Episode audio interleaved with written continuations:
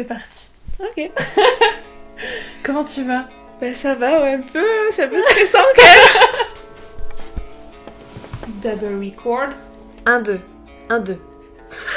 Son test. Euh, oui, donc tu veux parler de la terminale, est-ce que c'est intéressant pour ton parcours ou pas? Parce que tu me Euh, disais là le bac S et tout.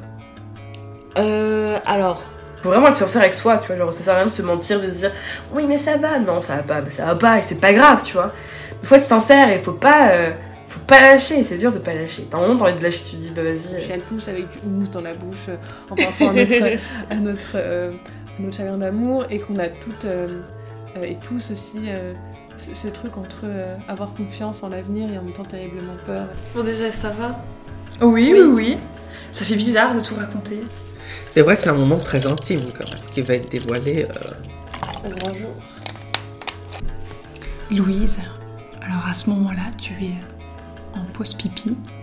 Mais je te laisse un petit message quand tu monteras le podcast. Je suis émue en t'entendant en fait. Ah non mais tant mieux, ça me fait trop plaisir.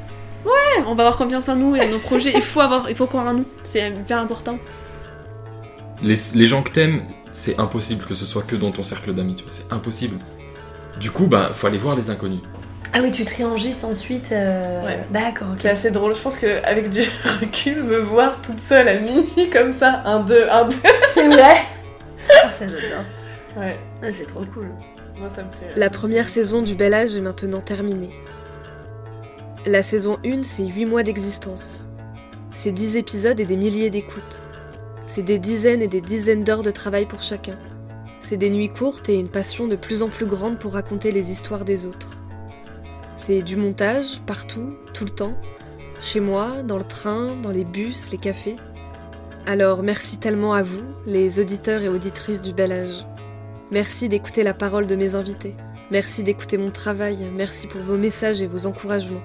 Et quel cadeau quand vous me dites qu'un épisode vous a aidé, soigné, réparé. En dix épisodes, on a abordé beaucoup de choses, beaucoup de sujets. La confiance en soi, l'amour, le féminisme, la dépression, la passion pour le cinéma, les violences sexuelles, les complexes, la bipolarité, les études, l'avenir flou, le harcèlement scolaire. Merci, sincèrement, à tous et toutes mes invités. Merci à Camille, Lucie, Carole, Maya, Anna, Elias, Steven, Loreda, Louise et Juliette. Chaque enregistrement m'a nourri et porté. Merci de m'avoir fait confiance et d'avoir partagé avec moi et les auditeurs et auditrices votre intime.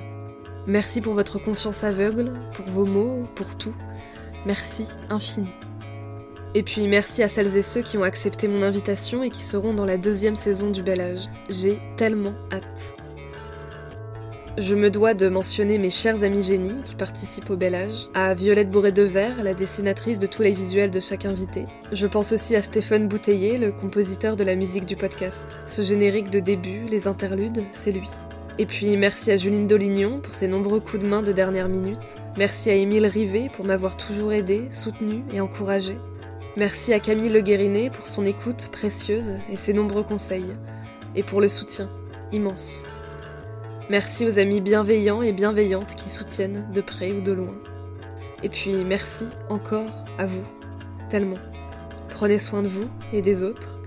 On se retrouve en janvier pour une saison 2 haute en couleurs. Merci, c'est le mot de la fin.